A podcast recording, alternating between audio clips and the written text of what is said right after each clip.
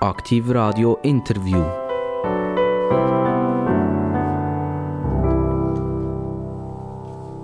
Aktiv Radio, das ist das Radio mit den interessantesten Gästen von der ganzen Schweiz.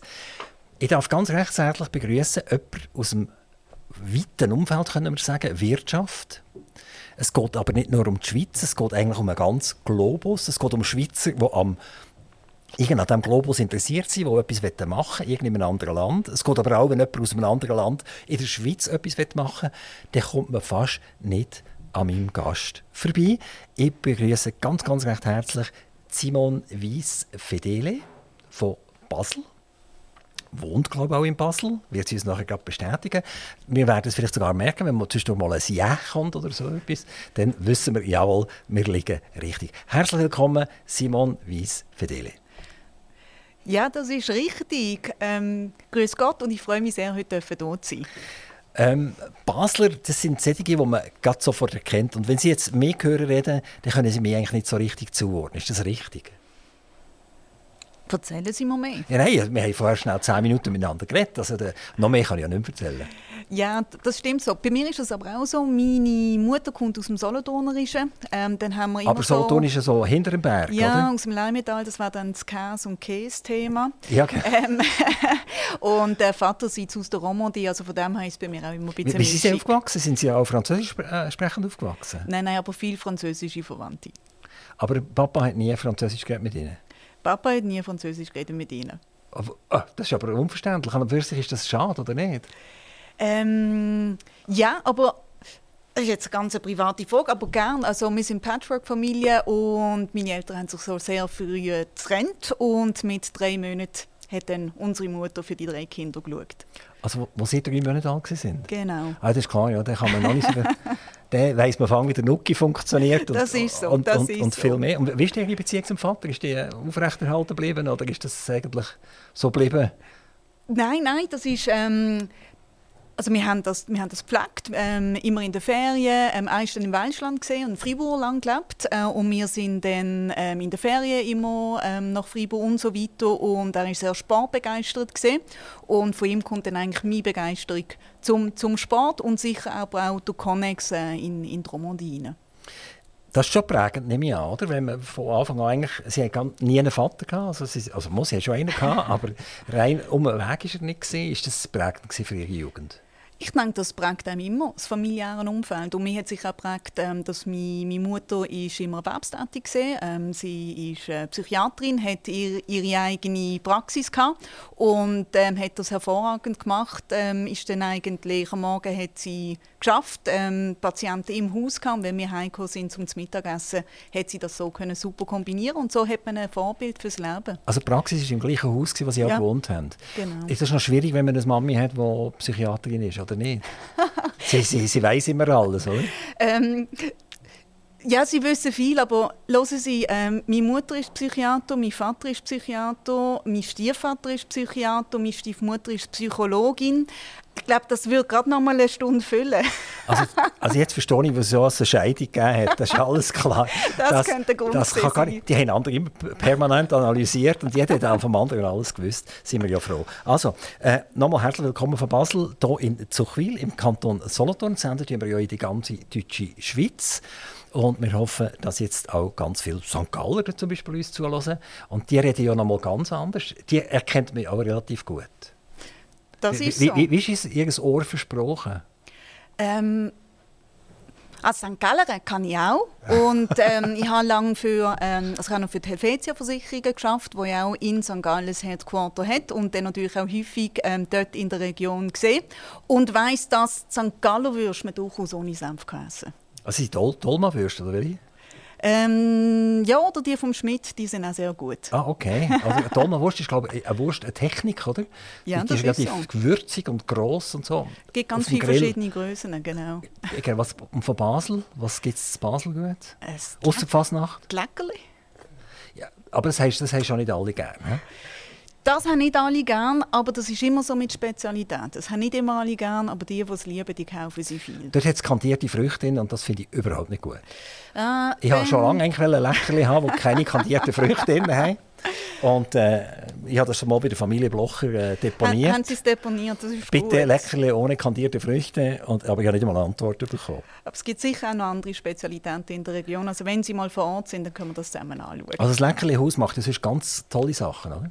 Ja, die machen, also sie machen tolle Sachen. Es ist auch eine sehr tolle Firma und es ist eine der Firmen, die Produkte macht, wenn ich im Ausland bin und äh, Kunden und Partner treffe, dann nehme ich immer ein kleines Präsent mit. Und äh, ab und zu aus der Region, aus dem Leckerlihaus, ab und zu äh, aus Zürich vielleicht etwas vom Sprüngli. Und ich bin auch sehr offen für Vorschläge weiter von Zuhörern heute.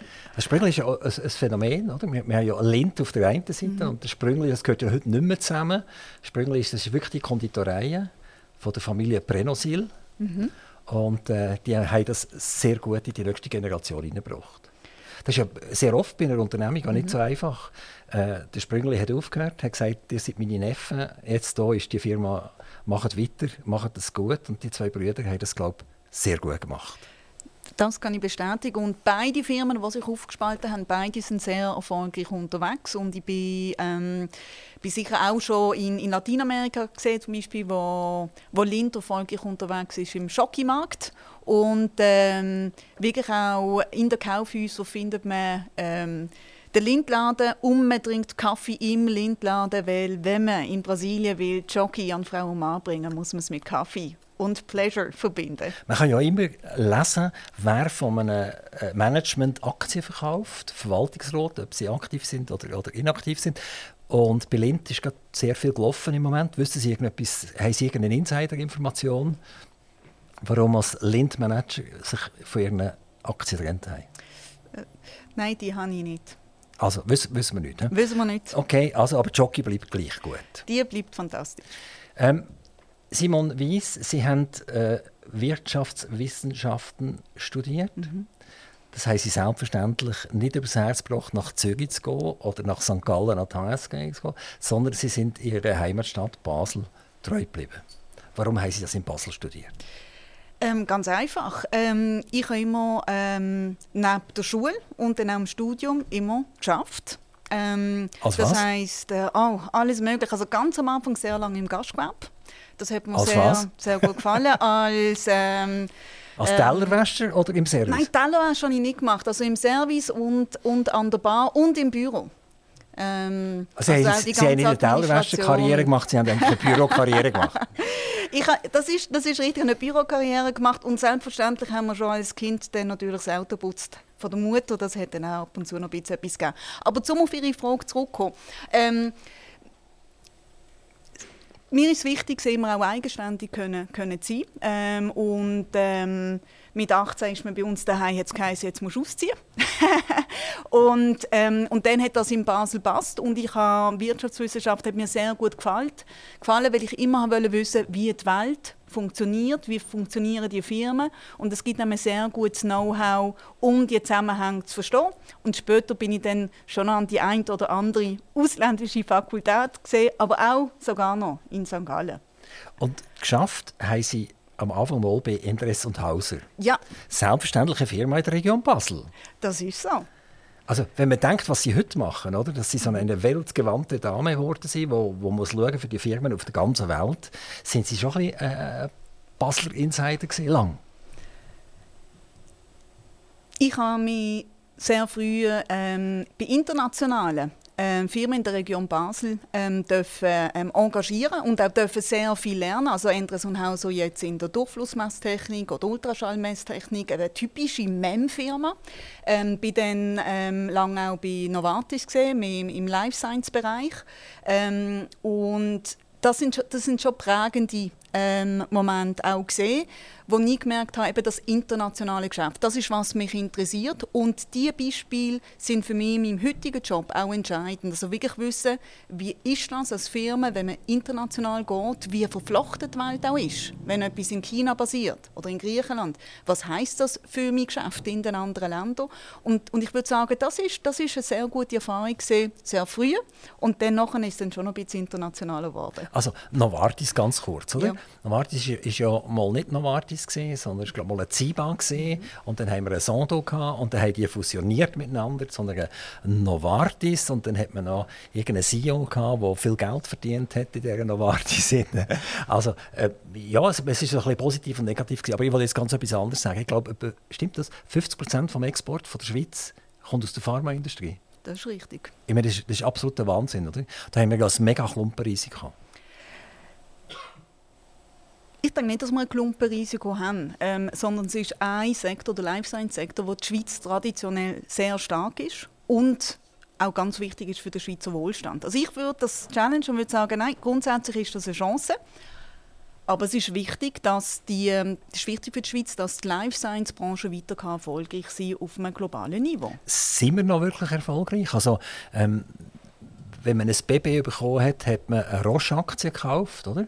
Und wenn man die gekauft hat, jetzt vor, vor ich weiß nicht, 24 Monaten oder so, hat man die für 400 Franken gekauft. Und wenn man sie jetzt wieder geben äh, dem Baby, dass es sein Studio, das Studium dann finanzieren kann, dann komme ich noch 240 oder 250 mhm. Franken über. Also die Aktie ist abgerauscht. Äh, äh, also eigentlich ein, ein Problem repräsentiert tatsächlich das ein Problem von der Pharmabranche. Also ich glaube, Aktien ähm, sollte man ja nicht im kurzfristigen Zeitraum anschauen, sondern ich glaube, der Wert von einer Firma entwickelt, das muss man jetzt wirklich eigentlich über Jahrzehnte anschauen und man sollte auch nicht auf dem Aktienmarkt aktiv sein, wenn man kurzfristig den Erfolg sucht. Also man muss, man muss sich können leisten, eine Aktie behalten. Das gehört dazu, dass man ab und auf geht. Zu Ihrer Frage, aber der Schweizer Life Science Sektor gehört zu den Top 3 ähm, Life Science ähm, Ökosystem weltweit, auch noch heute. Und es gibt ein ganz einfaches Beispiel, wo man das sieht. Ähm, internationale Life Science Firmen, die, die müssen auch global aktiv sein. Als Firma heute, wenn ich international tätig bin, auch als KMU, sage ich eigentlich häufig, gut, ich muss ähm, in Amerika eine Präsenz haben und ich muss in Asien Präsenz haben, ich muss in der Schweiz Präsenz haben. Wieso? Weil ich überall, wenn ich will erfolgreich sein will, muss ich Zugang haben zu den besten Partnern und besten Talenten. Und wo finde ich die?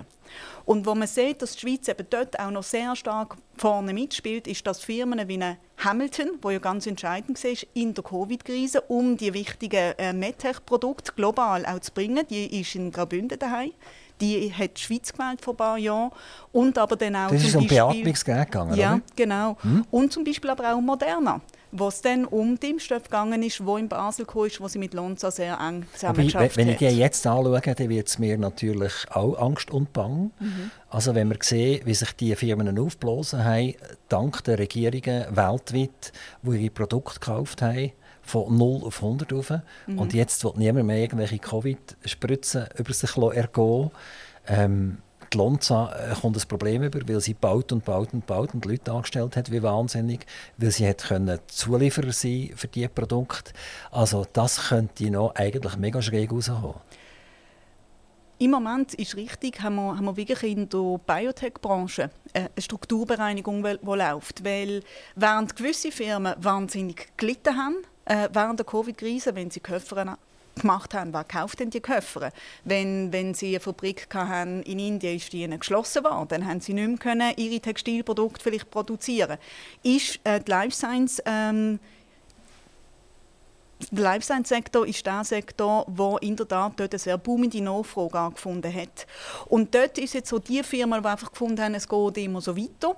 Die sind heute in einer Strukturbereinigung drin.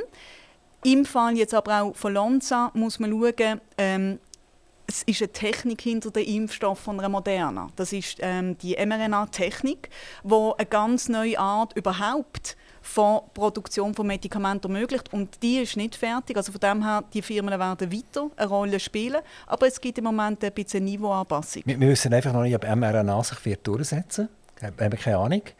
Ähm, mRNA ist 30 Jahre alt, uralte Technologie. aber weil nie jemand den Proof of Concept hat können erbringen dass es auch nicht gefährlich ist, hat man immer wieder gesagt, ja, nein, lieber nicht, lieber nicht, lieber nicht. Und dann ist Corona gekommen und dann hat man ja das Ding einfach innerhalb der Wochen gesagt, okay, jetzt machen wir es einfach, weil jetzt müssen wir einfach, oder? Ähm, es ist still geworden um mRNA im Moment. Man redet von Krebsmedikamenten etc., die allenfalls transportiert werden über die Planungssysteme. Aber so sicher ist man nicht. Und, und das Zweite ist, das wird wieder jetzt in normale Zyklen hineingehen. Das heißt, das kann ich nicht einfach bringen und dann ist wieder eine Regierung da, die dann schreit sondern es geht in die ganz normalen Zyklen hinein, wo das genau. geprüft wird und wo das jahrelang wird dauern genau. Und dann sind die Firmen schlichtweg einfach zu gross. Oder?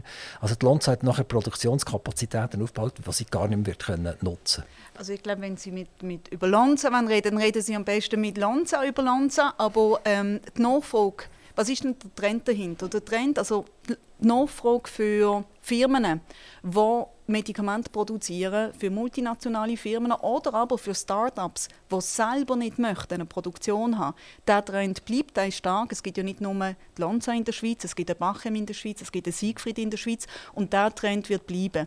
Wir haben ähm, mRNA-Technologie ist möglich, aber ich glaube, wichtig ist, es gibt die chemische Herstellung von Medikamenten, es gibt die biologische Herstellung von Medikamenten. Und das Spannende ist, dass einerseits die Pharma zum international wettbewerbsfähig bleiben, sich immer mehr auf Kernkompetenzen, das heißt zum Beispiel auf die Lancierung der Produkte, auf die ganze Marktbearbeitung fokussiert und kleine Firmen, aber jetzt mit, mit Partnern wie eine Lonza oder wie eine Bachem, eigentlich ohne Big Pharma können ihre Produkte auf den Markt bringen. Das heißt, dort haben, haben die ähm, wo man sagt, eigentlich äh, Contract Manufacturing. Ähm, Firmen die haben dort eine ganz spannende Rolle zu bleiben und da geht man grundsätzlich davon aus, dass, dass die Nachfrage sehr hoch wird. Bleiben. Ich würde gerne abschließend mhm. noch eine mhm. Frage an Sie stellen. Die Pharmaindustrie, die eben in, in Basel primär daheim ist, ähm, hat ja früher selber entwickelt, eigene Forschungen gehabt und was von draußen herkam, ist, ist nicht so wahnsinnig wichtig gewesen. Äh, wenn ich das richtig verstehe, hat das 180 Grad gedreht. Das heißt, die interne Forschung ist nicht mehr so wahnsinnig en vogue, sondern man hat eigentlich so wie Fußballscouts permanent, die schauen, wo habe ich wieder eine coole Bude, wo irgendeine Grund, Grundsatzentwicklung macht und dann steigt man dort ein und kauft das Zeug. Und ist das nicht wahnsinnig gefährlich, wenn, wenn das zentrale Know-how plötzlich in einer Firma fehlen und man ist eigentlich nur noch ein Einkäufer? Also ich muss schmunzeln, das sieht man vielleicht nicht, aber ich schmunzle jetzt auf die charmante Baselart, weil wir eigentlich eine Life Science Diskussion haben und, und ich denke, die Leute wissen vielleicht gar noch nicht, was, was ich und, und, und unsere Organisation SG machen, aber das hat damit zu tun, ich ich komme aus der Life Science Branche. Ich habe 20 Jahre äh, für Firmen wie Novartis und Takeda geschafft. Das als Hintergrund. Ähm, vielleicht können wir dann aber nachher darauf äh, vielleicht mehr noch auf andere Themen sprechen. Also ähm, wir, reden, wir reden eine ganze Stunde miteinander. Genau, genau. Und eine, Stu und eine halbe Stunde, da tun wir sie so ein bisschen herausfordern und so ein bisschen schauen, wer ist eigentlich da am Mikrofon. Genau. Und dann die zweite also. halbe Stunde, die dürfen sie nachher voll für äh, Switzerland Global Enterprise brauchen. Nein, nein, das ist hervorragend. Einfach damit man ähm, mit einem gewissen Demut, oder, wo ich sage, es ist eine sehr schnelllebende Branche. Äh, ich bin 20 Jahre in dieser Branche gesehen, aber jetzt seit vier Jahren nicht mehr.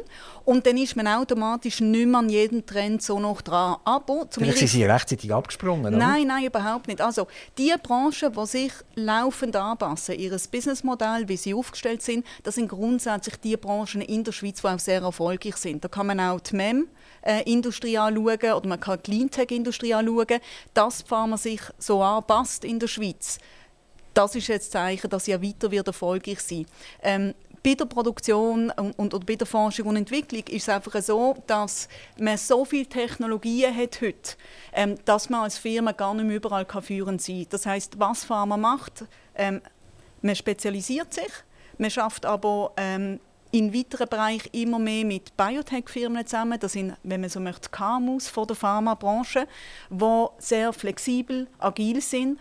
Und man schaut auch mehr, was für Innovation kommt daher. Und dann schaut man wirklich, was ist erfolgreich, kann das evaluieren und bringt die Innovation dann auch, auch zurück in den eigenen Prozess. Das ist heute, wie man Exzellenz in Forschung und Entwicklung in der Pharmaindustrie kann, weltweit mithalten Und Sie haben recht, vor 50 Jahren hat das noch anders ausgesehen. Also wir haben hier, wenn wir zum Fenster ausschauen, so ein bisschen hinten links, sehen wir eine Firma, die heißt Biogen. Mhm. Und die hat hier etwa 1,6 bis 2 Milliarden investiert. Und dort geht es eigentlich darum, um äh, Forschung, Altersforschung, also äh, wenn, wenn die Leute Demenzen bekommen etc. Ja. Oder? Und bis jetzt ist kein Medikament um den Weg, das effektiv lanciert werden konnte. Das ist dann wieder geheißen, jawohl, es ist gut, jetzt können wir loslegen. Dann hat es geheißen, nein, wir können wieder nicht loslegen. Übrigens, der Aktienkurs hat genau den gleichen Zickzack auch mitgemacht. Und wir hoffen und beten alle, dass das nicht plötzlich irgendwie eine Industriebrache wird geben. Oder? Also ich hoffe vor allem, dass ähm, Pharmaindustrie, aber auch aus dem MedTech-Bereich gibt es auch Lösungen ähm, und Therapiebereich, das muss schaffen die riesen Herausforderungen, die wir, wo wir haben im Bereich von Alterserkrankungen wie Demenz, wie Parkinson, dass man dort Lösungen findet. Allgemein, was man häufig hat, sind kleine Erfindungen und in der Pharmaindustrie ist wirklich quasi die Entwicklung und auf, und auf den Markt bringen von so einem Medikament, wo Demenz verhindern oder ähm, behandelbar machen, sodass das Stadium sich nicht wird verschlechtern Das ist der heilige Gral. Ähm, und dort spielt Biogen wirklich mit. Wichtig ist aber, Biogen hat auch viele andere Produkte. Biogen ist übrigens eine Zeit lang aus der Schweiz aus, ist eigentlich eine Schweizer Firma, ist dann in die USA abgewandert, aber ist in die Schweiz zurückgekommen, weil das Ökosystem von Partnern, von Universitäten, von, von KMUs etc. und Talent wirklich einzigartig ist. Und darum ist wichtig, dass man Biogen nicht isoliert betrachtet, sondern die sind eigentlich Teil des ganzen Ökosystems. Und Solothurn mit, Bi äh, mit Biogen hat eigentlich die Chance, ein Ökosystem um die Life Science also Industrie aufzubauen. Das wünschen wir uns alle. Ich hoffe, es, es gibt eben keine Industriebrache. Drosch hat übrigens ein Jahr probiert, oder? Ist auch dabei gewesen, äh, bei der Entwicklung. Hat auch einen Grundstoff gehabt, wo sie gehofft haben, es funktioniert. Und sie haben sich daraus müssen zurückziehen. Es hat nicht funktioniert. Also jetzt lassen wir die Pharmabranche mal schnell weg, oder nicht ganz. Sie sind nämlich nachher von der Novartis zu einer japanischen Firma gegangen. Und das war der erste Ausbruch aus Basel. Sie sind dann zu, zu Takeda gegangen. Ja, also ähm, Takeda. Heißt die? Äh, äh, oh, die? Also das, nein, nein, das Japanische. Nein, ich, ich finde das ja lustig, das ist, Für mich ist das Lost in ähm, Translation, Genau, das ist, das ist absolut Lost in Translation.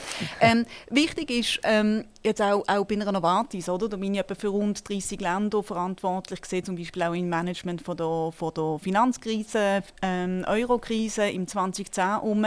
Also sind sie immer sehr viel international unterwegs. Das heißt, ich habe einen Mann gehabt, der ein tolles Architekturbüro im Raum Basel. Kein Psychiater? Kein Psychiater, ich habe den mal gewechselt. Also ich habe wegen Ach, der Mann gewechselt? Nein, der Mann, nein, nein, ah. nein, das ist immer der gleiche, das funktioniert Ja, ist ja vorher ein Psychiater Nein, nein, ich habe gefunden, ich wechsle mal mal von, von diesem Psychiaterschema in, äh, in, in, in, die Architektur. In, die Architektur. Und er ist erfolgreich unterwegs und ich wollte immer international ähm, aktiv sein und weil ich dann halt privat liiert bin im Raum Basel, habe ich halt entschieden, wenn Frau Wies nicht ins Ausland kann, dann kommt halt das Ausland zu Frau Wies und darum bin ich immer für internationale Firmen aktiv. Und das ist dann Takeda gesehen?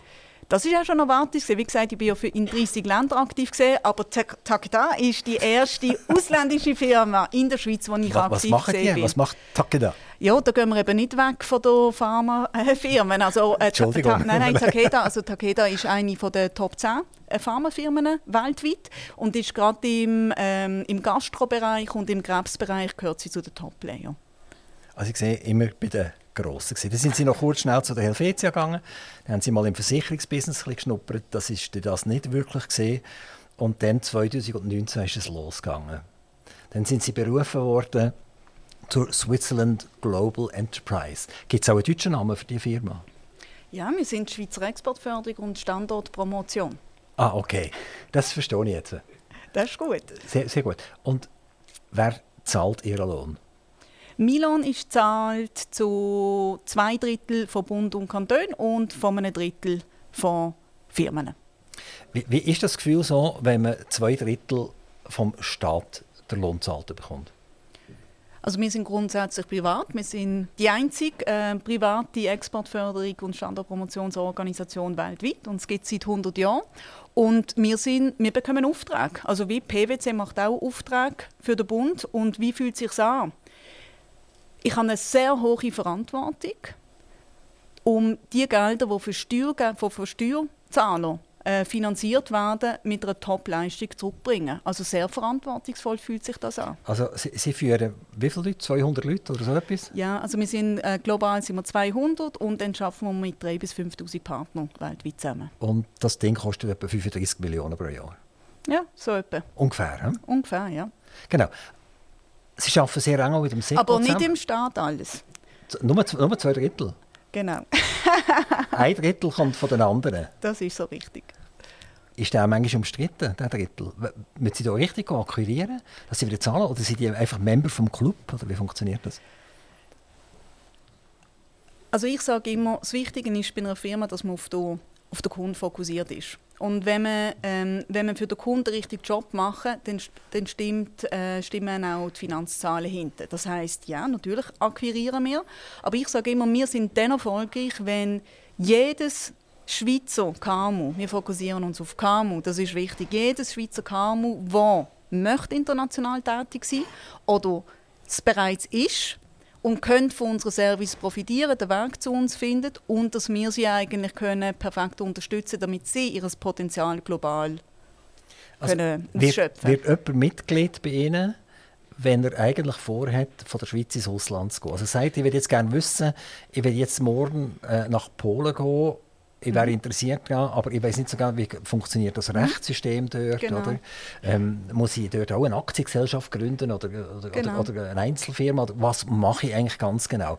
Dann kommt er zu so einer ersten Besprechung zu Ihnen. Genau. Ähm, das ist ein perfektes Beispiel.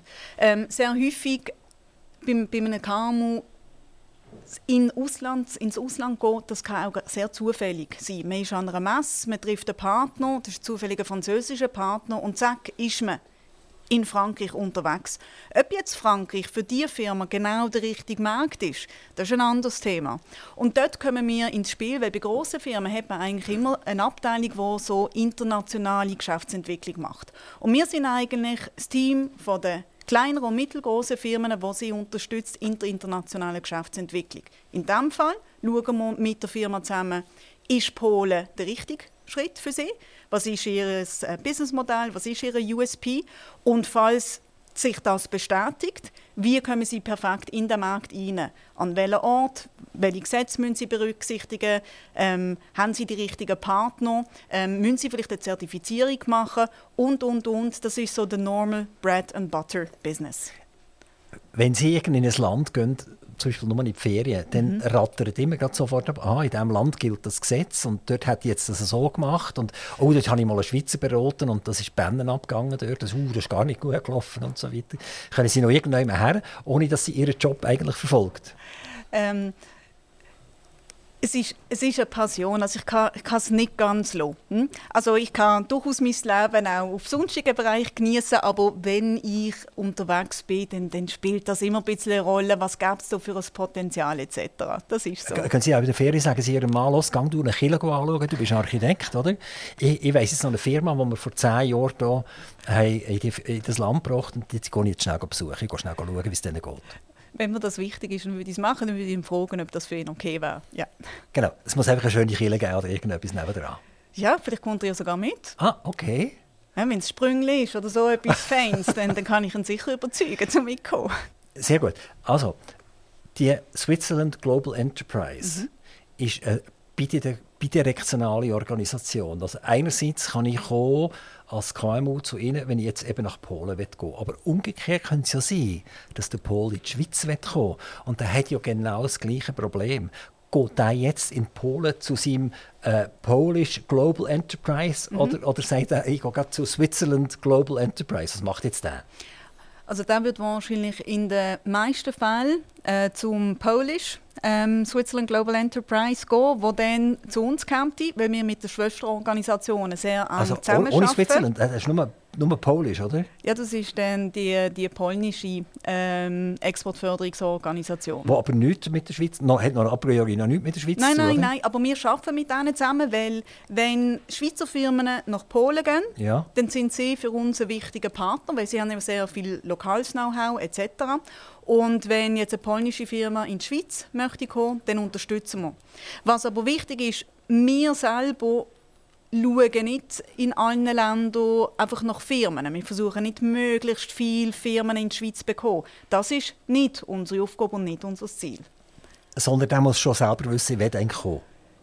Ja, also wir haben in der Standardpromotion geht es darum, dass, dass wir können mit Partnern zusammen schauen, dass die Schweiz ihre hohe Innovationsfähigkeit, also die von den Schweizer Firmen, von den Schweizer ähm, äh, Universitäten unterstützt wird mit ganz gezielten Ansiedlungen. Ähm, da sind wir dann, wenn man schaut, was das auf äh, den Arbeitsplatz ausmacht in der Schweiz, das ist ganz ausgesucht, das ist irgendwie bei 0,03 Prozent. Das ist sehr ausgewählt. Ähm, dort geht es wirklich darum, das ist eher nicht in Polen, sondern zum Beispiel eher in den USA oder Deutschland, es kommt auch auf den Sektor darauf an, dass wir Firmen suchen, die zum Beispiel sehr gute Partner, Partner wären für, für die MEM-Industrie. Also zum Beispiel gerade letztens haben wir können, ähm, Aptiv für die Schweiz gewinnen, zusammen mit unseren Partnern. Das ist, äh, ist ähm, ein Zulieferer in der Automobilindustrie. Äh, da ist die Schweiz ja sehr stark in der Zulieferung zur Automobilindustrie, die digitale Lösungen in diesem Bereich entwickelt und Weltmarktführer ist. Und wenn jetzt Schweizer Firmen mit Aptiv zusammenarbeiten können, dann haben sie einen Partner, der ihnen global sehr viele Türen öffnet und sie wettbewerbsfähiger werden. Welches das ist, was wir ist machen. Ist der Hauptabnehmer von der Schweizer also welches Land, das Autoindustrie betreibt, ist der Hauptabnehmer von der Schweizer? Deutschland spielt sicher eine große Rolle. Moving forward wird China sicher noch eine größere Rolle spielen. Ich denke es eben auch. Mhm. Oder? Also sind wir vielleicht gerade bei einem Thema, wo wir schnell eine Autobahnausfahrt nehmen können. Also die Deutschen haben ja vor ein paar Jahren noch, noch zu Tesla gesagt, ist das etwas, das man aufs Butterbrot streichen kann? Oder um was geht es da überhaupt? Ähm, das sind Aussagen gewesen, zum Beispiel von Porsche, mhm. wo mit einem Lächeln auf den Stockzähnen auf die Firma geschaut hat. Das machen sie vermutlich heute nicht mehr. Und wenn man heute ein Elektromobil hat äh, von der deutschen Autoindustrie, dann stellt man fest, dass kein Auto so viel in der Garage ist wegen ein Softwareproblem wie die Autos von der deutschen Autoindustrie. Wie groß ist eigentlich die Gefahr, dass wir hier in der Schweiz ein Problem bekommen, wenn die deutsche Autoindustrie ein mega Problem bekommt wegen China? Bei Your Dreams baut mehr Auto äh, im Elektrobereich als Tesla. Das ist so. Und ich bin vor oh, was ist das, acht Jahren in Kuba und habe so eine BYD-Auto gehabt. Äh, und Aber noch, schon elektrisch oder, oder noch? Nein, nein, das ist noch... Ja, gross ist ja der geworden noch mit, mit fossilen Brennstoffen, oder? Ja, ja, genau. aber wir sind schon dort nicht sicher gesehen, ob wir nicht irgendwann stecken geblieben. Also es ist einfach wahnsinnig der Fortschritt, den die chinesischen Firmen machen. Und also die deutsche Automobilindustrie, die hustet ja heute und, und das spürt man natürlich in der Schweiz. Ähm, und das ist eine Challenge, aber die Schweizer Firmen und auch in der Automobilindustrie sind sich gewohnt, dass es immer Strukturbrüche gibt und dass sie sich anpassen müssen.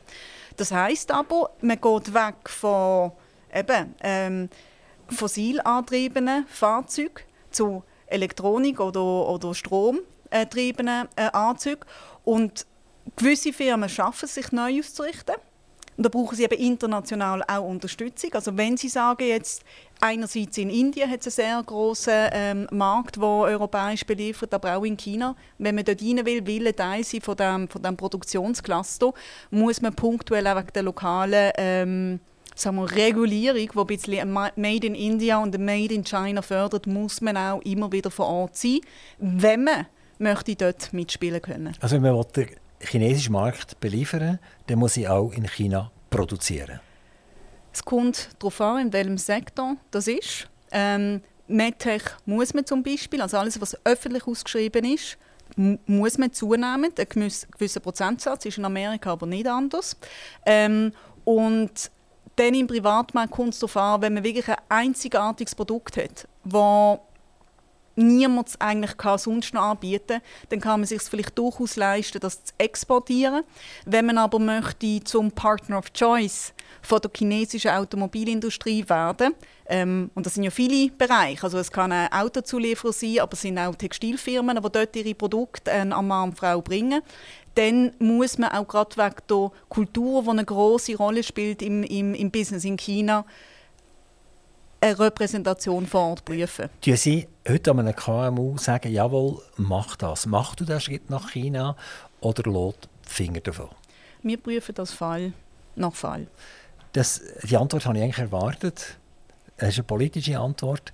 Wie groß ist die Gefahr, dass ich in China erfolgreich bin, ich mein KMU aufbauen und die chinesische Regierung kommt und sagt, es ist jetzt sehr nett, dass du das hier aufgebaut hast. Wir gratulieren dir. Das ist ein Flugbillett äh, One Way High und deine Firma gehört jetzt uns. Also, die Antwort ist mit Absicht kurz gesehen. Dann können Sie ja nachgucken. Ich kann ein Beispiel geben. Also, grundsätzlich ist so, der chinesische Markt ist immer ein sehr anspruchsvoller und komplizierter Markt gesehen. Ähm, das hat sich nicht verändert. Ähm, wir sagen für Firmen, die nicht sehr erfahren sind im internationalen Business, würden wir China nicht als Erstmarkt empfehlen, wenn es sich verhindern lässt. Ähm, auch wenn es ähm, Startups vor, vor Covid ist es sehr beliebt gewesen, nach China zu gehen. Ähm, wir wissen, Innovation ist nicht immer ganz gesichert. Ähm, dann ist plötzlich mal ihr Businessmodell. Also man muss aufpassen, muss sich gut überlegen, macht man es oder nicht. Aber wir müssen uns ganz bewusst sein, dass China ist ein großer Markt, für viele Firmen ein sehr wichtiger Markt, auch mit den Partnern zusammen, um für China und punktuell auch global zu produzieren, aber immer mehr eigentlich für China in China. Also für eine, was ist das, ein Viertel von der Weltbevölkerung? Ja, nein, nicht ganz, oder? aber äh, relativ viel. Was hat Indien und, und China zusammen? Sie haben viele Leute. zweieinhalb Milliarden Leute oder noch ähm, mehr? Ja, das, das passt etwa. Ja. Wenn wir die zusammenzählen, ja. das ist äh, ein sehr grosser Teil von der, von der Welt. Und die Inder zeigen sich ja auch immer wie selbstsicherer. Die schicken plötzlich irgendwelche äh, Sonden auf den Mond, und zwar auf eine Seite vom Mond, was die anderen noch nicht geschafft haben, überhaupt dorthin zu kommen bringen glasklare Bilder ab. In der gleichen mhm. Zeit äh, bringt es DESA nicht einmal fertig, wieder eine Rakete zu starten. Ähm, also da passiert irgendetwas. Mhm. Die Amerikaner haben lange keine eigene Raketen mehr gehabt, haben müssen mit den Russen zur ISS rauf, also zu der äh, Raumstation rauf. Im Moment geht wahrscheinlich kein äh, Amerikaner mit der russischen Rakete rauf. Also haben wir hier im Westen eigentlich tatsächlich ein, eigentlich ein Problem.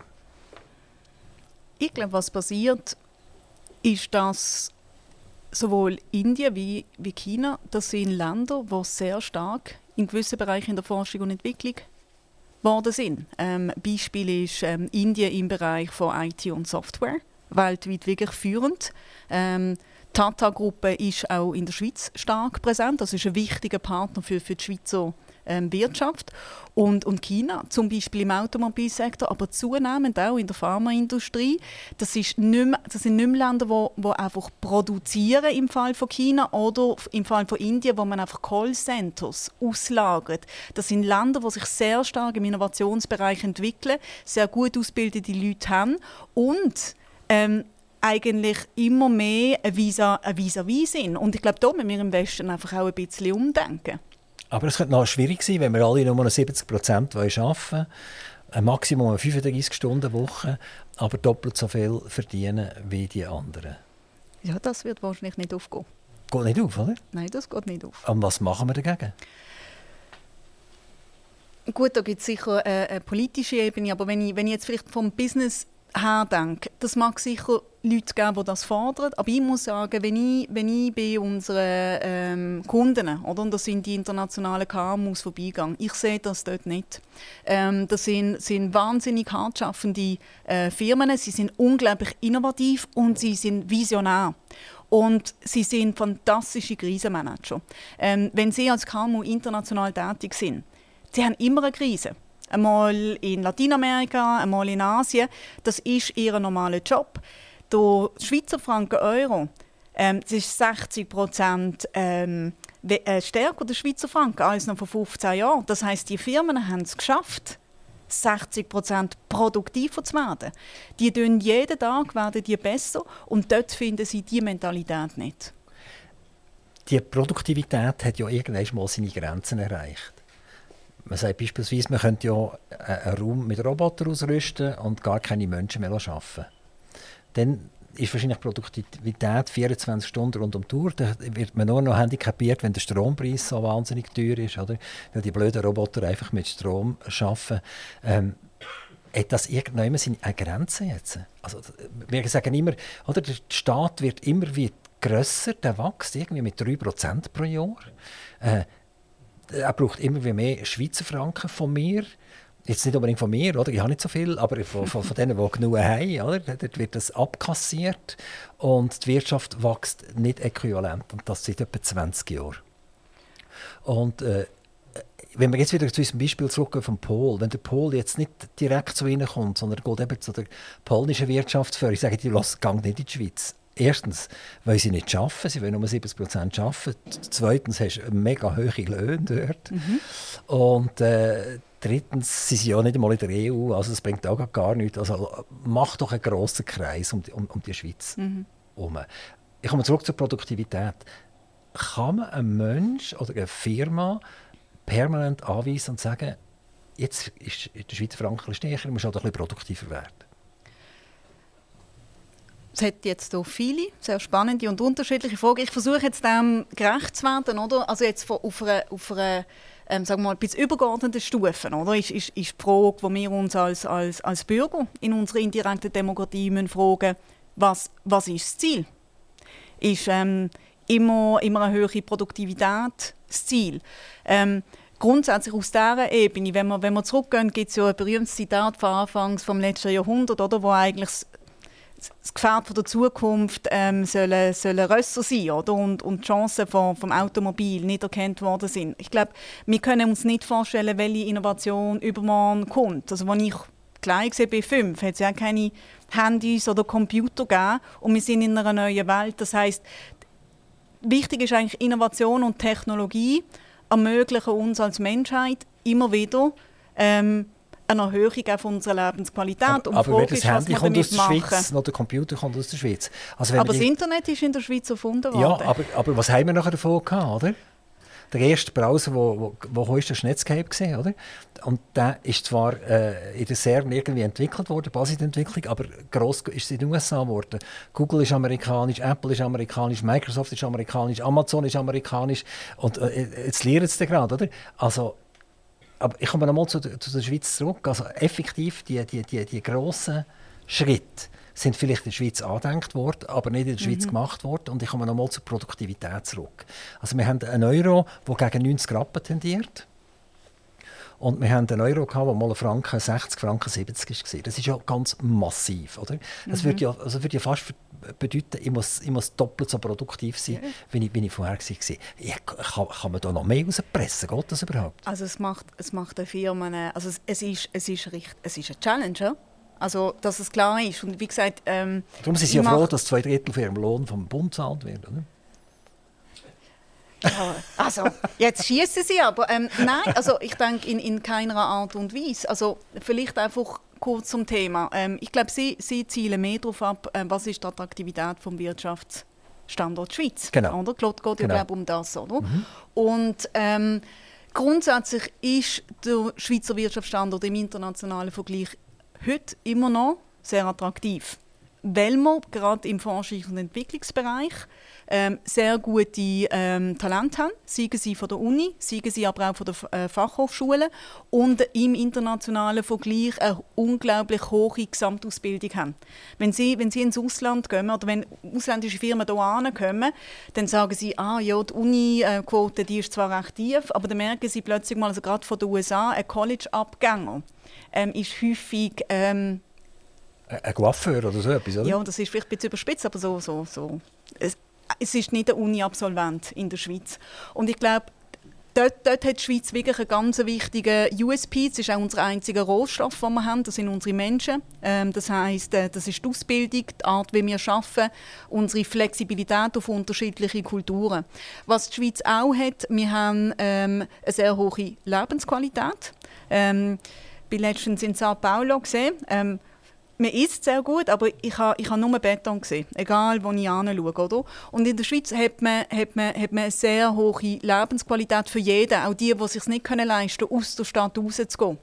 Und wir haben eine sehr hohe politische Stabilität ähm, und eine sehr gute Infrastruktur. Und die Kombination von dem, wo man sagt, ich komme in die Schweiz entweder für Forschung und Entwicklung, das sind mehr die asiatischen Firmen wie äh, die Japaner und Südkoreaner, die das in der Schweiz suchen, also wirklich Forschungspartnerschaften.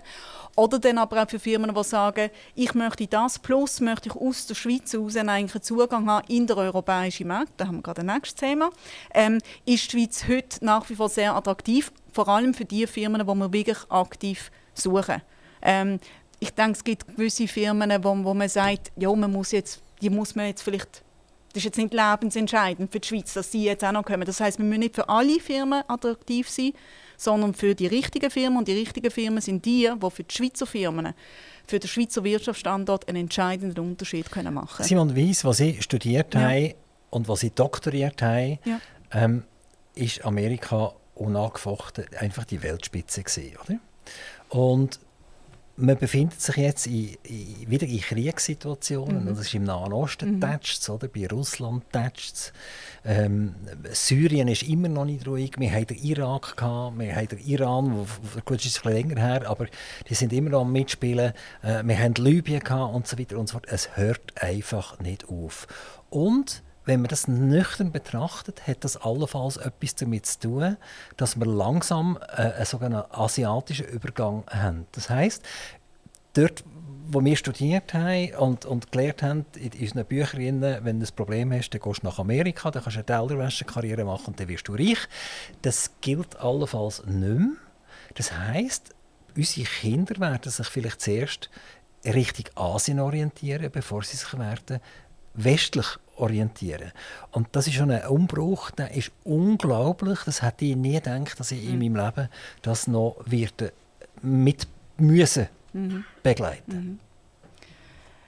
Ich sehe zwei Umbrüche. Der eine ist, ähm, wo, ich, wo ich auch sage, also ich bin Ende 70er Jahre geboren und es ist immer alles irgendwie stabiler geworden, es ist ähm, irgendwie immer alles besser geworden. Ähm, und wir sind im Umbruch und das, das sehen wir jetzt seit etwa 15 Jahren, oder, wo einfach die Konflikte auch global wieder mehr zunehmen. Also es wird, wir, wir, so wie es heute ist, gehen wir davon aus, also die, die Instabilität global, das ist, das ist das Umfeld, wo die Schweizer Firmen auch die nächsten 20 Jahre werden aktiv sein und auf das richten sich die Schweizer Firmen auch ein. Und das würde ich auch roten, weil wir gehen nicht zurück, in was wir vorher hatten. Das hat zu tun mit der Situation zwischen China und USA, wo es um die Weltführerschaft geht ähm, und wo die USA auch nicht unbedingt äh, eine Nummer zwei ähm, akzeptiert. Ähm, und Vielleicht irgendwann muss akzeptieren? Ja, also ich denke, dass das läuft und ähm, da müssen wir, ähm, das kann man nicht, also man kann es nicht stoppen. Also man könnte es natürlich mit einer Eskalation, weil Taiwan haben Sie vorhin nicht gesagt, also das ist natürlich noch das große Thema, das in der Luft schwebt. Dort tätscht es einfach noch nicht? Dort tätscht es noch nicht. Wir hoffen natürlich, dass es gar nicht tätscht, ähm, aber so ein ganz extrem, extrem Szenario, also wenn Sie mir fragen, Frau Weiss, aus einer Wirtschaftssicht, was wäre jetzt das Schlimmste für die globale Schweizer Wirtschaft, die könnte passieren, oder? Ist, dass es zwischen USA und China mit Blick auf Taiwan so tätscht, dass es eine militärische Eskalation gibt. Ähm, was würde heißen, sie haben eigentlich keinen Handel mehr ähm, zwischen China Richtung USA. Also sie können dann eigentlich, wenn, wenn wirklich Krieg ist, Japan äh, und Südkorea liegen genau zwischen denen. Also das geht nicht mehr, auch, auch Australien, oder? Und, ähm, und wo man eine Situation hat, wo die Schweizer Firmen müssten wählen ah, mit wem macht man jetzt Geschäft? Geschäftet man mit US Friends oder mit China Friends? Das wäre so das schlimmste Szenario, äh, wo für die Schweizer Wirtschaft könnte basieren. Ähm, es ist ein mögliches Szenario. Ich halte es nicht für das Wahrscheinlichste, aber es ist immer möglich. Läuft jetzt nicht etwas aktuell, wo eigentlich dem Szenario trotzdem ein bisschen entspricht? Also all die Kriege, die wir haben, ich sage jetzt dem mal ganz plattitüd, das sind Stellvertreterkriege. Also wenn man schaut, wer in Syrien alles Waffen auf andere Menschen gerichtet hat, dann kommt man auf ganz viele Länder, oder? Dann kommt man auf europäische Länder, Amerika, Russland, Türkei. Also es ist unglaublich, also alle sind umballern dort rein. Und dann fragt man sich, wieso passiert so etwas. Oder? Es kommt mir fast so vor wie ein Spielplatz der Macht, um zu schauen, wie viel man leiden und, und wo wollen wir überhaupt. Oder? Dann sehen wir den Iran wieder, wo, wo allenfalls äh, die, die, die, die, Terroristen finanziert, oder? wo wieder attackieren. Oder? Plötzlich ist in der Schweiz wird der Bundesplatz zugemacht, weil man nicht weiß warum. Oder? In Frankreich werden Flugplätze zugemacht. Also es sieht alles so danach aus, dass, das ist wie ein, das ist jetzt ganz harmlos, ein kleines Kind, das bei Mami probiert, wie weit, wie weit kann ich gehen. Oder? Und das ist das Beste, indem ich irgendwelche Stellvertreterkriege mache. Mhm. Und, und das sieht trotzdem aus, wie es halt eine ganz grosse Machtverschiebung ist, im, im Gang ist und dass die Amerikaner und der Westen schwach ist, um dem Einhalt zu gebieten? Die Frage ist, ähm, wer darf wachsen und wer nicht und, und wer das entscheidet. Also grundsätzlich, wenn man, wenn man historisch schaut, leider hat der Mensch immer gekriegt. Und es ist so, es ist eigentlich jetzt eine, ähm, eine Periode zwischen, wenn man sagen, nach dem Zweiten Weltkrieg, ähm, bis, bis heute, wo es hat Krieg gegeben, aber gerade für die Schweiz sind die Kriege immer sehr weit weg gesehen. Das heißt, wir sind uns das auch nicht mehr gewohnt. Aber der Mensch ist leider kriegerisch und es hat immer Stellvertreterkrieg gegeben und wir kommen einfach jetzt wieder in eine Phase zurück, nachdem es eine Phase gegeben hat von Öffnung, von Zusammenarbeit, wo es wieder sehr viele Eskalationen gibt, wo mehr an eine Welt erinnert, wo man vielleicht vor 1950 hatte. Ähm, und auch das der Mensch lernt, dann stirbt eine Generation weg oder zwei und dann hat der Mensch wieder verlernt. Also ich glaube, das ist einfach, es, es hat eine gewisse Logik in die Welt, wo wir wieder zurückkommen. Ich denke jetzt aus einer Wirtschaftssicht, als, als Firma oder als KMU, wo ich mir einfach muss sagen grundsätzlich habe ich mich immer müssen diversifizieren. Das heißt, ich musste schauen, wenn ich Wieso ist das überhaupt wichtig für KMUs? Oder? Wenn ein KMU hat ist meistens recht spezialisiert auf ganz bestimmte Produkte und in diesen Produkten sind sie weltweit führend. Wieso ist es so? Hm? Sie, sie sind sonst gar nicht konkurrenzfähig gegen andere Player auf der Welt. Dann ist aber der Markt, wo sie ihre Produkte entwickeln, in der Schweiz so klein, dass sie relativ rasch ins Ausland müssen. Und wenn sie im Ausland sind, dann fangen sie vielleicht zuerst in Europa, dann machen sie traditionellerweise machen sie dann Amerika, dann machen sie Asien, Lateinamerika, Afrika. Traditionellerweise ist das so ähm, die Entwicklung. Und dann müssen sie immer diversifiziert sein, weil ähm, wir haben ja die Krise auch in den Tigerstaaten, zum Beispiel in den 90er Jahren. Dann ist es in Lateinamerika gerade ein bisschen besser gelaufen. Das heißt, man muss immer schauen, dass man hat immer Märkte, wo man eine Krise hat und andere Märkte, die besser gehen. Das heißt, man muss grundsätzlich diversifiziert aufgestellt sein. Das hat sich nicht geändert. Durch ähm, die Geopolitik und ähm, auch äh, die Covid-Situation, äh, die man hatte, hat man das müssen erhöhen in sehr kurzer Zeit. Das ist auch sicher sehr schmerzhaft gesehen, aber das geht nicht weg. Das heißt, Schweizer Firmen tun sich, wenn sie sich können leisten, das können sich nicht alle leisten, müssen sich heute eigentlich regional aufstellen, weg diesen Brandherd. Sie müssen eigentlich ein Setup haben, ähm, immer mehr Amerika für Amerika, Europa für Europa, Asien für Asien. Und, und ich denke, mit dem Afrika-Geschäft, das ist für die Schweizer die kulturell noch nicht so eine hohe Affinität haben können entwickeln zu dem Kontinent, wie zum Beispiel Franzosen. Noch nicht so ein großes Geschäft, aber in Marokko sehen wir zum Beispiel die Entwicklung von einem spannenden äh, Industrie-Ökosystem, wo in dieser Funktion eigentlich auch immer mehr Firmen, Schweiz, auch Schweizer Firmen hat, die dort produzieren, auch für, ähm, für Europa. Also Firmen, Schweizer Firmen, die nach Ukraine und Russland ähm, Konflikt, der da eskaliert ist, eigentlich aus Russland raus sind, punktuell auch aus der Ukraine haben müssen raus und sie haben punktuell Marokko gewählt, um sich wieder neu aufzubauen und können ähm, ihre Produkte in Europa sicherstellen. Also es ist sicher, die KMUs die haben etwas zu tun. Ja. Denen wird es nicht langweilig wenn sie vielleicht eine Krise hatten in der letzten Zeit, haben sie jetzt zehn gleichzeitig. Ja. Und das wird noch ganz schwierig, ob sie das mögen prestieren oder nicht. Glauben Sie, dass wir in der Schweiz das, das Coming Home auch werden machen, dass wir plötzlich Sachen wieder werden in der Schweiz produzieren, die wir jetzt lang nicht mehr in der Schweiz produziert haben? Grundsätzlich eine Firma macht das, muss das machen auch, was für das Geschäftsmodell der Firma, vom Setup, das die Firma hat, Sinn macht. Ähm, häufig, wenn wir zu diesen Firmen gehen, das sind, das sind häufig auch, es können Patrons sein, also es können Familienunternehmen sein. Was wollen die eigentlich? Die haben häufig äh, Produkte entwickelt, wo ihnen wichtig ist, dass, dass viele Menschen auf der Welt Zugang haben zu diesem Produkt und in der Region, sie wollen die Arbeitsplätze sichern und sie wollen auch etwas Gutes machen für die Region, wo sie drin sind. Das heißt, die Firmenchefs oder Chefinnen, die treffen die Entscheid, die sicherstellen, dass sie als Firma global erfolgreich sein können. Ähm, wir sind jetzt ein Kunde zum Beispiel, also wir unterstützen rund 6000 Firmen im Jahr. Ein Kunde von uns, die haben Produktion aus Ost Osteuropa zurück in die Schweiz gebracht, um sie auf eine nächste Stufe können zu entwickeln, weil das Know-how, wie man die Produktion und Prozess noch besser machen kann, das ist häufig in der Schweiz und wird dann aber nachher, weil sie aus der Schweiz aus nur einen Teil können wettbewerbsfähig weiterführen einen Teil dann wieder aber verbessert ins Ausland bringen. Aber wir sehen eine, eine punktuelle Rückführung, meistens ist es aber nicht unbedingt in die Schweiz, sondern in die Nähe von der Schweiz. Gehen wir noch rasch die EU anschauen miteinander. Jetzt haben wir ja weit weg geschaut, wir haben nach China geschaut, wir haben auf Afrika geschaut und jetzt schauen wir doch noch rasch zu unseren Nachbarn. Deutschland ist einer der wichtigsten Handelspartner gesehen, ist es immer noch, aber er wird weniger wichtig, er verliert. Europa wird auch verlieren und wir machen ja hier in der Schweiz ein riesiges Theater um die Zusammenarbeit mit Europa.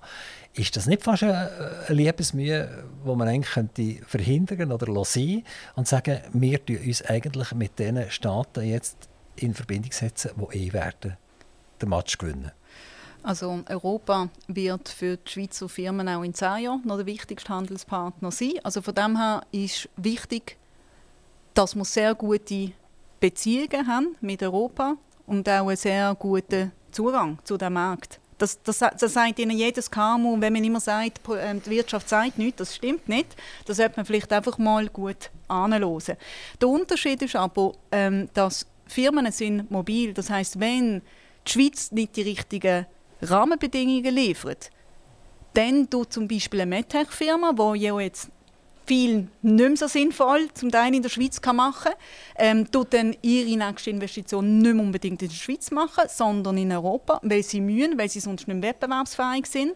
Wenn Aus finanziellen Gründen oder wegen der Zertifizierung? Ähm, also die Zertifizierung spielt eine Rolle. Ähm, bei den Firmen, die noch nicht ähm, in Europa einen Sitz haben, die, die haben das. Und wenn sie aber diesen Sitz haben, dann häufig machen sie auch die Logistik, die Distribution, machen sie natürlich dann auch vor Ort. Hm? Das, das hängt einfach zusammen. Das heißt, wer für wen ist es eigentlich am wichtigsten, dass wir die guten wirtschaftlichen Beziehungen haben? Das ist äh, der, der Schweizer Wirtschaftsstandort. Das ist eigentlich der Player und das heißt, dort ist auch die Schweizer Politik ähm, eigentlich der Hauptverantwortlich, um zu schauen, dass es ein Schweizer Standort und Wohlstand in der Schweiz gehalten wird. Und sie müssen sich eigentlich darum kümmern, weil die Firmen sind mobil. Also, wenn Sie müssten Ja oder Nein sagen, ein Rahmenabkommen mit der EU, Ja oder Nein? Wenn es richtig ist, ja. ähm, das heisst, dass gewisse Sachen müssen, müssen bleiben oder? Unsere Löhne müssen geschützt sein. Oder? Wir wollen keine fremden Richter haben. Und wenn wir mit all diesen Szenarien wieder zur EU kommen, sagen die, na ja, jetzt seid ihr immer noch gleich wie vor fünf Jahren. Das hat er uns vor fünf Jahren schon gesagt. Und wir haben gesagt, so geht das nicht. Was ist das richtige Rahmenabkommen? Gut, als Organisation, ich darf mich ja nicht politisch äußern. Ähm, ich weiß ja nicht, ob man das Ihnen gesagt hat, aber, aber ich kann Ihnen gerne sagen, was, was die Firmen gerne hätten. Ähm, wir brauchen ein Abkommen, das sicherstellt, dass wir Marktzugang haben, also Zugang zum Binnenmarkt, ähm, dass wir gegenseitige Anerkennungen im Zertifizierungsbereich haben und wo wir eine Stabilität haben in der Situation, wie es ist. Das Schlimmste für Firmen ist Unsicherheit. Im Moment sind viele Firmen paralysiert, sollen wir investieren oder nicht. Und dann ist einfach der Entscheid, okay, das geht uns zu lang. Wir investieren jetzt in Europa, investieren, wir bauen jetzt dort mehr auf, weil dann haben wir Sicherheit. Und was Politik auch immer hier entscheidet, betrifft uns nicht mehr, ganz konkret. Ähm, das ist der eine Punkt. Der andere Punkt ist, dass sich der Schweizer und die Schweizerin sich überlegen müssen, was möchten wir. Es ist eine Tatsache, dass die Schweizer Wirtschaft, wenn wir den Wohlstand, den wir heute haben, wenn wir das halten wollen, dann ist es wichtig, dass die Schweiz zu möglichst vielen Ländern weltweit einen Marktzugang hat. Das ist, das ist so. Und Europa ist heute und in zehn Jahren der wichtigste Partner. Und dann muss man eine Güterabwägung machen. Aber die Schweiz hat auch heute Recht, wo in den USA gilt und so weiter. Was ja auch ein SVP sagt, man möchte ja einfach können prüfen, was man übernimmt. Aber die Schweiz hat immer fremde Richter gehabt, wird immer fremde Richter haben. Aber wichtig ist, dass die Schweiz ein System hat, wo sie am Tisch ist und kann mitreden. Frau Weiss, äh, CEO von Switzerland Global Enterprise. Sie haben noch 30 Sekunden Zeit, einen Wunsch zu äußern, ähm, wenn Sie jetzt Ihre Firma, wenn man der so will sagen, auch wenn sie drei Viertel vom Bund finanziert ist. Ähm, das ist ein PwC vielleicht auch mit Auftrag.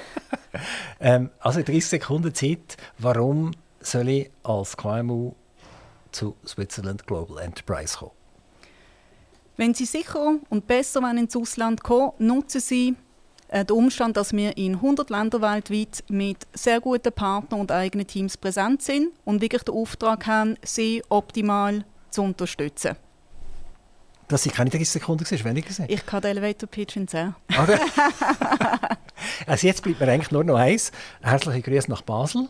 Danke. Wo, wo ist eigentlich der Sitz von, von Ihrer Firma? Wir sind in Zürich, Lausanne und in Lugano. Das heißt, Sie sind sehr viel im Zug unterwegs? Ja, der Zug ist mein Büro, das stimmt. Schon? Ja. Und äh, wie sind Sie mit der SBB zufrieden? Grundsätzlich auch gut. Okay, wunderbar. Also haben wir auch das noch gelöst. Äh, ich danke Ihnen ganz herzlich. Liebe Grüße, wie gesagt, an Architekt und an Ihre Firma. Bis ich bald. danke Ihnen. Ade. Aktiv Radio Interview.